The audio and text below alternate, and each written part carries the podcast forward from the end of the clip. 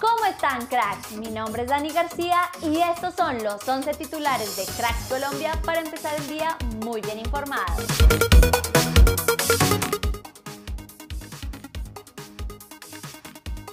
Ayer tuvimos un partidazo en la ida de la final del fútbol colombiano. Nacional le ganó 3-1 a Tolima y tomó ventaja gracias a los goles de Vanguero, Candelo y Andrade. El descuento de Tolima fue de plata y el juego de vuelta será este domingo 26 de junio a las 7 de la noche en Ibagué.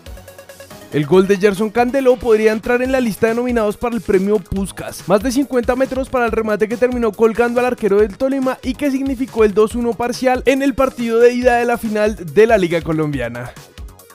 No hemos ganado nada, pero tenemos la mentalidad ganadora de un equipo unido y fuerte. Pensamos ahora en la vuelta y tenemos al frente un rival muy bravo, muy difícil. Tolima es un equipo grande ahora, dijo el director técnico de los de Medellín, Hernán Darío Herrera, terminando el partido. Esto dijo Hernán Torres, director técnico del Tolima, luego del encuentro. Esto es una final y si se equivoca el rival le cobra y más contra Atlético Nacional. Aprovecharon los errores nuestros en los tres goles, cometimos errores garrafales y nos cobran. Ahora esperamos el partido en Ibagué.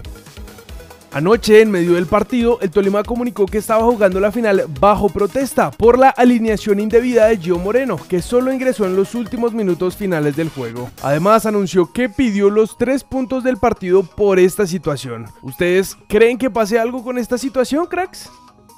Tulio Gómez, máximo accionista de la América, desmintió los rumores de un supuesto embargo diciendo lo de las acciones es falso, eso lo sacó un baboso que odia América, el mismo baboso que dijo que para qué traen a Guimaraes, que Duan Vergara estaba lesionado, que es un borrachín. El hombre en su odio piensa con el deseo y sale con bobadas. Es el lavaperritos de la empresa que demandó a América hace años. Luego de su paso por Deportivo Cali, Andrés Balanta fue presentado como nuevo jugador de Atlético Tucumán. Jugará con el número 28 en esta temporada, según informó el club en sus redes sociales. Según Teis Sports, Palmeiras estaría haciendo más difícil la llegada de Miguel Ángel Borja River Plate, pues dicen. Los 5 millones de dólares que pensaba pagar el millonario para quedarse con el 100% de la ficha de Borja posiblemente tengan que incrementarse, aunque Núñez confían en que no sería mucho mayor el dinero que tendrían que poner para terminar de conformar a Junior y a Palmeiras. El Farense de Portugal anunció la llegada de John Vázquez. El ex Santa Fe tendrá su primera experiencia en el fútbol europeo. En charla con Blog Deportivo, Julio Comesaña explicó por qué no podría volver al Junior de Barranquilla.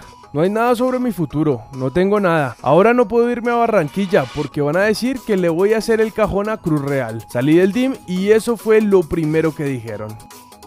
La FIFA reveló el nuevo ranking de selecciones. Nuestra Sele sigue en el top 20. De hecho, no se movió y sigue en el puesto 17 con 1604 puntos. Esto es todo por titulares. Recuerda que en unas horas publicaremos el segundo video del día para que actives las notificaciones y estés muy bien informado. Yo soy Dani García y nosotros nos vemos en el siguiente video.